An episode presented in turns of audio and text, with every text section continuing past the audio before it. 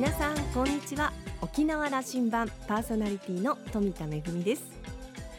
最近ですね すごく困ってることがありまして静電気なんですよね。皆さん冬場の静電気怖くないですか？あの車のドアを開ける時とかそれから何かこう金属のものに触ったりすると特にあの寒くなるとねこうセーターを着ることもあるのでバチバチバチっときてどうも静電気持ちなのであのとっても怖くなってしまうんですけどなんかこういろいろ対策があるらしいんですけれども試してみてもなかなか効かないのでもうあの私自身は年を取ったせいだということで諦めることにしてますけれども皆さんはいかがでしょうか。さあ沖縄羅針盤今日も5時までお届けいたします。どうぞお付き合いください。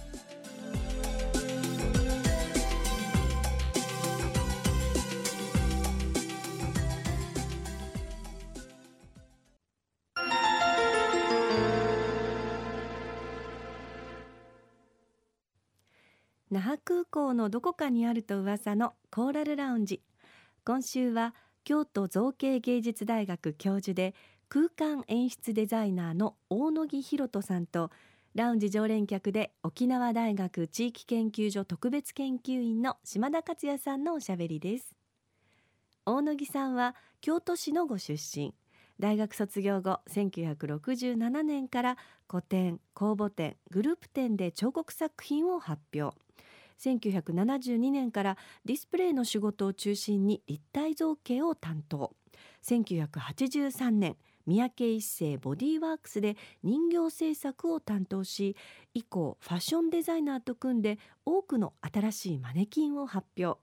主な参加作品として三宅一生ハート展や国立民族学博物館赤道アフリカの仮面展やラテンアフリカの音楽と楽器展。現代のジャワサラサ展など美術館の企画展でアートディレクションや会場構成なども手掛けています。産学連携で二条城ライトアップ。松江武者行列ほか多数のプロジェクトに取り組み常に人に優しい空間とは何かをテーマにその活動範囲を広げています。京都造形芸術大学は今最も勢いのある芸術大学として注目されていますが大野木さんは副学長も務められた大学経営のキーマンです。そんな大野木さんが近年は沖縄に魅せられて頻繁にいらっしゃっているとのこと。対談はそのあたりから始めています。それではどうぞ。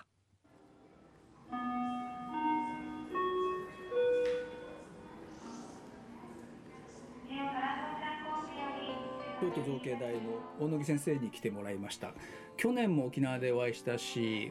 えっ、と一昨年もお会いしてはい。東京でもお会いしましたし京都でもお会いしましたしあのえお考えをお聞きする機会が多くて、うん、あの今度の沖縄は私ご案内させていただきましたけども大学院大学に行っていただきましたけどね。いやびっくりしましたね。小野木さんにねこあの沖縄という固定概念じゃない世界も見てもらおうと思いましてね。いや本当にそう思いましたね。日本でこんな大学があるにゃっていうのをね改めて見つけた気がしましたね。あれはですねもちろん日本政府のお金ですけども沖縄に対する投資と沖縄振興のお金として未来への投資をこれ日本中でやってるんだというふうに理解していただきたいんですけどもね。いやもちろんそんな感じしましたね、うん、非常にインターナショナルだしそれから沖縄でああいうものがあるということ実はほとんどに日本のほとんどの人がまだ知らないんじゃないかと思うんですよ。隠してありますからまだ。いやそれはそれにまあ驚いたのとそれからこういうですねローカルな場所にあれだけの施設を持ってそしてあそこからの発信が世界に向けてるじゃないですか。このね図式が面白い。普通東京とかですねまあ、大阪あたりの大きな都市がですねそういう発信をする場所というのが概念的に多いんだけど沖縄のようなところにですねそういうあれだけのレベルのものをしっかりとしかも環境を含めて作り上げてるっていうのがですね僕には驚きでした今年以降あの研究成果として現れてくるというふうに、えーとあの今日伺った研究者たちもそう言ってましたしあの大学経営としてもそっち側もうそろそろだということになってきてると思うんで期待していただけますか？もちろん期待で期待もですけどね。それからそこでの研究の内容もですね、あれこんなことやってるの？というね。あのまさかあのアリの研究とかですね。ヒアリの研究は沖縄のここが一番だという話は。いやびっくりしましたね。あとやっぱりこう豚さんのですねそういうあの排泄物物をいかにエネルギーに変えるかというのにしかもそれはですね普通やったらあのメタンガスとかそういう考え方だけなんだけどそれを電気というですねとんでもない僕らの発想ないものがあそこの中でまあ真剣にやられててで実現しできそうだというようなですね我々にとって言ったらワクワクするそういう話があそこにありましたね。あの芭蕉布の話も良かったですね。あそうですね。いや我々芭蕉布を科学するという話はもう伝統のあの技術だというふうに思ってそれで終わりと思ってたものが。そうなんですよ。あれこれからですねバナナっていう我々の概念がまたこれを変えなあかんぐらいですねあそこに持ってる可能性ってこれからまたあるんじゃないかなと。ただ単なる布としての素晴らしさもあるけどもでももっとですねあそこから生まれるものってひょっとしたら布以外のものまでいけそうなバナナの可能性みたいなものまではですね私ちょっと感じたんですね。アメリカで博士号を取ってきた学者たちが沖縄の芭蕉布を研究していると。い。う話はい。これいやびっねくりしましたね。僕も今日は初めてだったので、うん。あの小野木さんの沖縄感が少しこう広がってもらうといいなと思って僕はご案内したんですけど。もともとね日本って鎖国やってたじゃないですかところが沖縄のまあまあ位置もあると思うんだけどやっぱり海外とのつながりのやっぱ大きな拠点やったわけですよね、まあ、そういうところが今もってきっちりとその形をですっていうか役割をですね担ってるのはこれやっぱ沖縄っていうのは不思議な国やなという気がしましたね。最後にその話にまた戻っていこうと思うんですけども、京都造形芸術大学あの去年私お伺いしてあのいつも行きたいな行きたいなと思っていながら、あの小野木先生にキャンパスも案内していただいてあのあのなんていうかな日本の大学らしくない大学、はい、そうね。あのあのムード僕あの想像通りでしたしまた刺激を受けて帰りましそうでしょた。あの芸術でうん。文化で日本を変えるんだとうん。いうことの大看板掲げてますよね。そうです。芸術立国と言います、うん。これはあの先代の、えー徳山松竹、まあ、理事長だったんですけど、まあ、創設者でもあるんですけど彼がもう何にもないところからですねゼロのところから少しずつ少しずつ作り上げた築き上げた大学なんですね。で我々はもともとこれほど強い理念のある大学っていうのはある面ではひょっとしたら宗教でもあるんちゃうかと裏にと思ったぐらいある面で私そこに入る時にはちょっとビビったぐらいなんですが実際中に入ってその理念のもとに我々動いた時に全くそれを裏はなかったですねまさに信念というか理念だけで、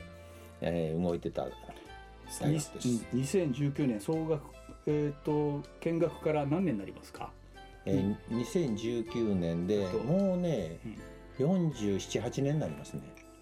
当初からこの理念でしたし、はい。そしてやっぱ結果がというかね大学が大きくなっておられるからはい、あのいやそそそすごく日本の中での存在感が出てきたというふうにいやあ私そう思っているんです？確かにねあの、例えば、えー芸術系の大学で日本で学生数は一番多い、うん。一番大きい大学になっちゃってますしからまず狙ってるのが芸術家やデザイナーを育てる大学ではないということです。でこれが我々やっぱりうちの大学が他の芸術系大学と違うところだろうという気がしますね。狙ってるのはそこじゃないということ、はい狙ってるのは何だという話を聞かれたらどうお答えになるんですか？一つはまともな人間を育てる それそこそれをすることによって国なり人の本当の姿みたいなものをきちっとですね世の中づくりに生かせるだろう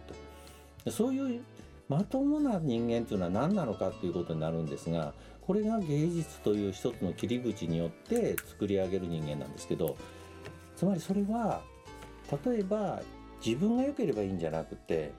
みんなと一緒にやらんなんみんなと一緒に生きていかんなんというのは芸術というのは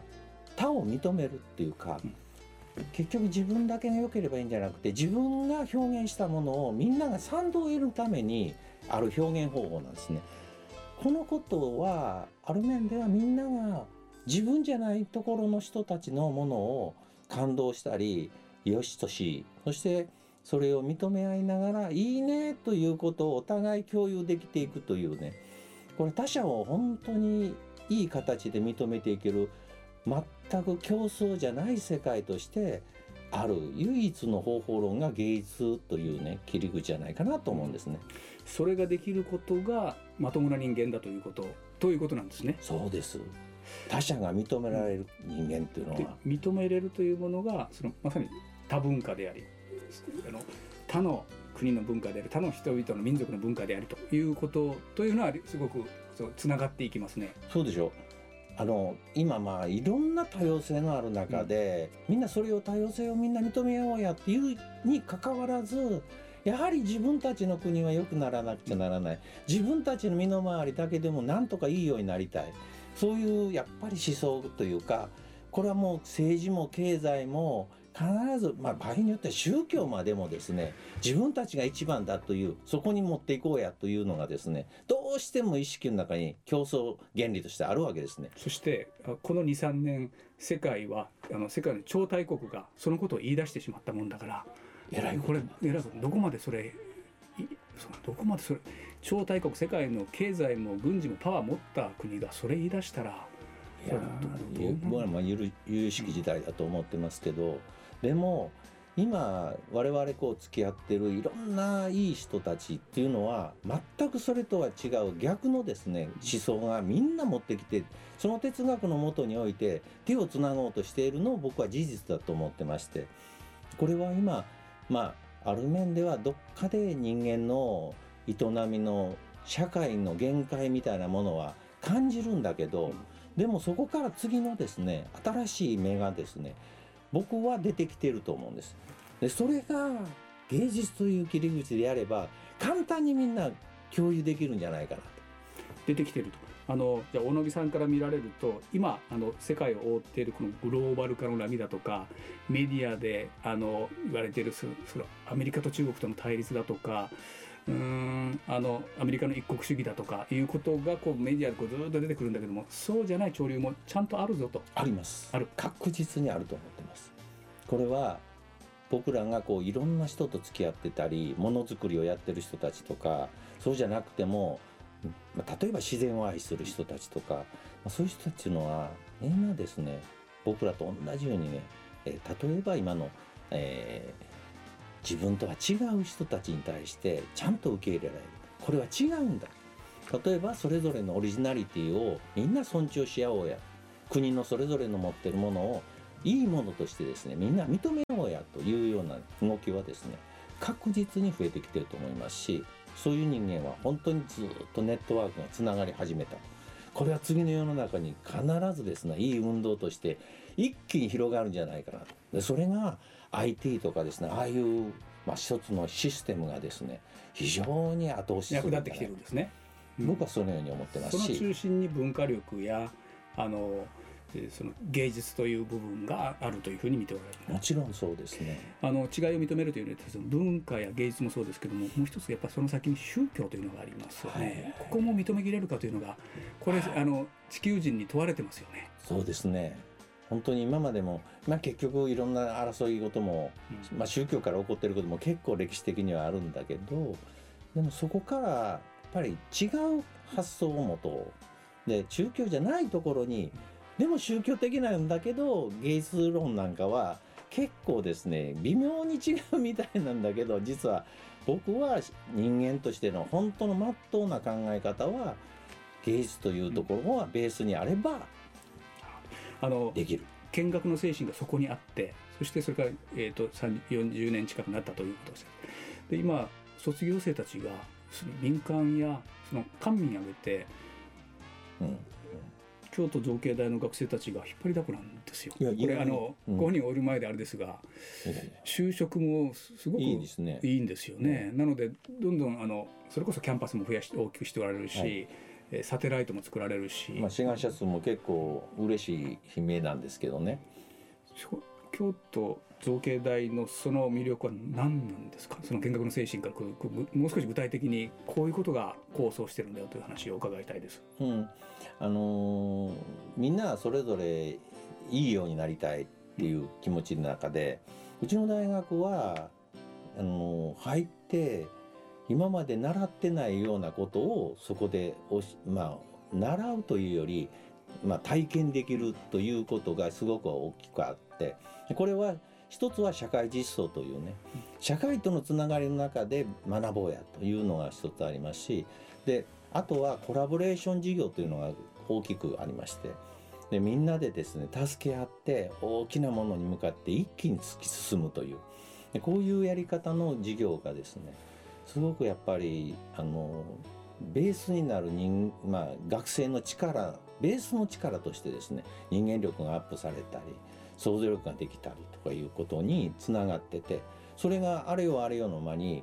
えー、勝手にですね就職率なんかがビューッと上がったりしてるという。社会実証あの社会とつながりながら教育を展開してるんだというふうに理解でよろしいですか？そうですね。例えばね今までやったら絵を描いて、うん、いい絵だなって言ったらあそれで満足でどんどん絵を描いてたらいいという世界だったんだけどでも今は我々はお前はなぜこの絵を描くのかというね、うん、そこに奥にある君の哲学って何なの？ということを絶えず問うようなそういう授業に変わってきてますから。だから本人もですね何のために生きてるんやというところまでつながっていくんですねでそうすることによって非常にやっぱり社会との自分との関係性をかなり4年間の間にねきちっと、まあ、ある面では自分で結びつけてでそれを社会の中に自分の使う位置を、まあ、どっかに見つけようとしてるという気がしますね。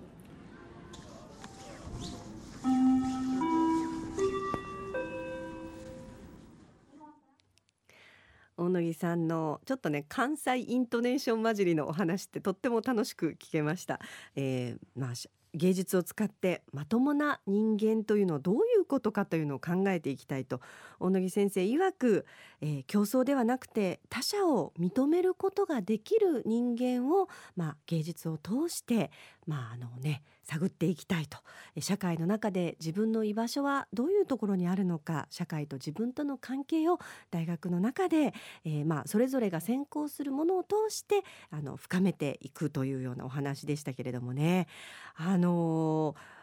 島田さんはですね京都と沖縄で新しい価値を創造してみたいということを大野木さんとお話しするといつもそんな気持ちになるということだったんですけれどもこのお話の続きまた来週お届けしたいと思います。今週のコーラルラウンジは京都造形芸術大学教授で空間演出デザイナーの大野木博人さんとラウンジ常連客で沖縄大学地域研究所特別研究員の島田克也さんのおしゃべりでした。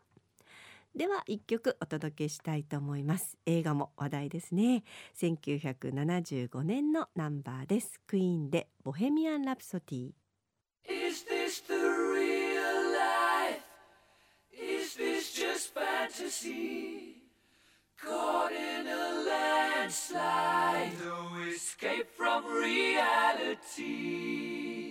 Open your eyes Look up to the skies and see. I'm just a poor boy. Because I'm easy come, easy go. Little high, little low.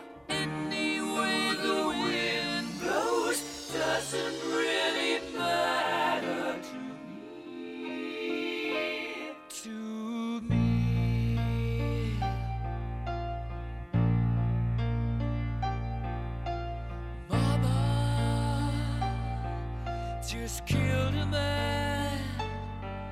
put a gun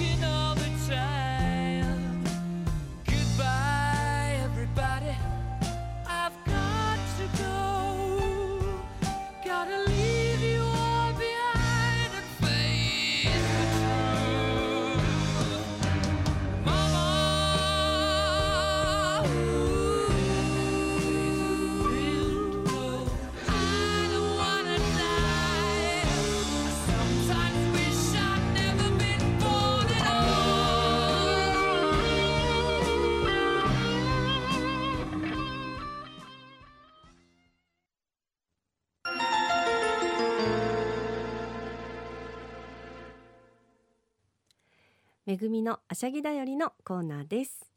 先日お伊勢参りで三重に出かけたんですけれどもその時にちょっと伊勢の方から足を伸ばしまして鳥羽鳥羽にあります鳥羽水族館に行ってまいりました。水族館大好きなんですけど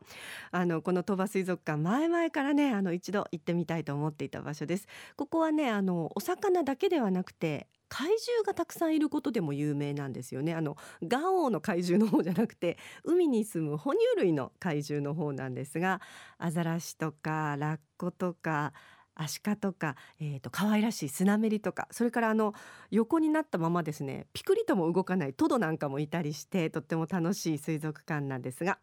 一番のお目当てはジュゴンでした。あのジュゴンというのは大変あの飼育が難しいと言われてるんですけれども鳥羽水族館は日本で唯一飼育展示している場所なんですよね、えー、ジュゴンに会うことができました。あの生きているジュゴン餌を食べるジュゴン初めて見ました。本当にラッキーなことにちょうどご飯の時間で、えー、海藻をですねむしゃむしゃむしゃむしゃ食べてたんですけれどもすごく食べるんですよ。多分私2 3 0分水槽の前にいたと思うんですがずっと食べ続けていました、えー、実際海に住む、えー、ジュゴンはですね1日に数十キロの、えー、海藻を食べると言われていて水族館の方では海水と一緒にですねレタスなんかも一緒に与えていたんですけれども本当に可愛らしいジュゴンを目の当たりにしてああこのジュゴンが沖縄の海にもいたんだなでも最近は見かけなくなってしまったんだなということをとても残念に思いました。でもたくさんの海藻が必要でそのためには綺麗な海が必要なんですよね。あのジュゴンまた沖縄で見ることができるようにするために私たちうちなんちゅそして人間の側がやるべきことがあるんじゃないのかなということを、えー、ジュゴンを見ながら考えた、えー、鳥羽水族館でした。めぐみのあしゃぎだよりのコーナーでした。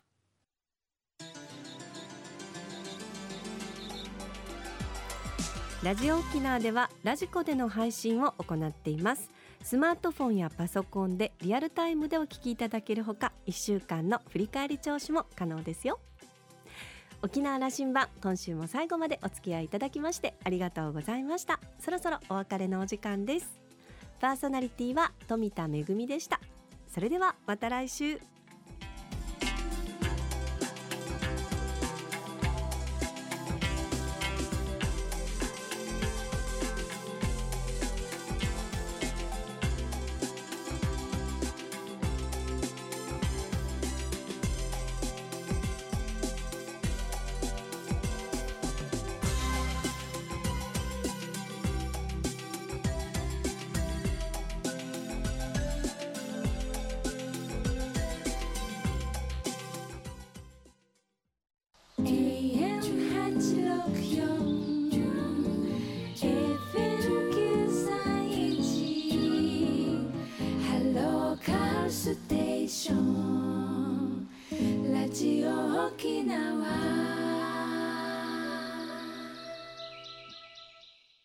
第19回綾橋海中ロードレース大会4月7日開催ただいま参加者募集中コースはハーフマラソン。1 0キロトリム3 8キロトリム磯の香りを楽しみながら海中道路を走ろう。お申し込みはファミポート琉球新報社。HI です。みんなで一緒に走ろう。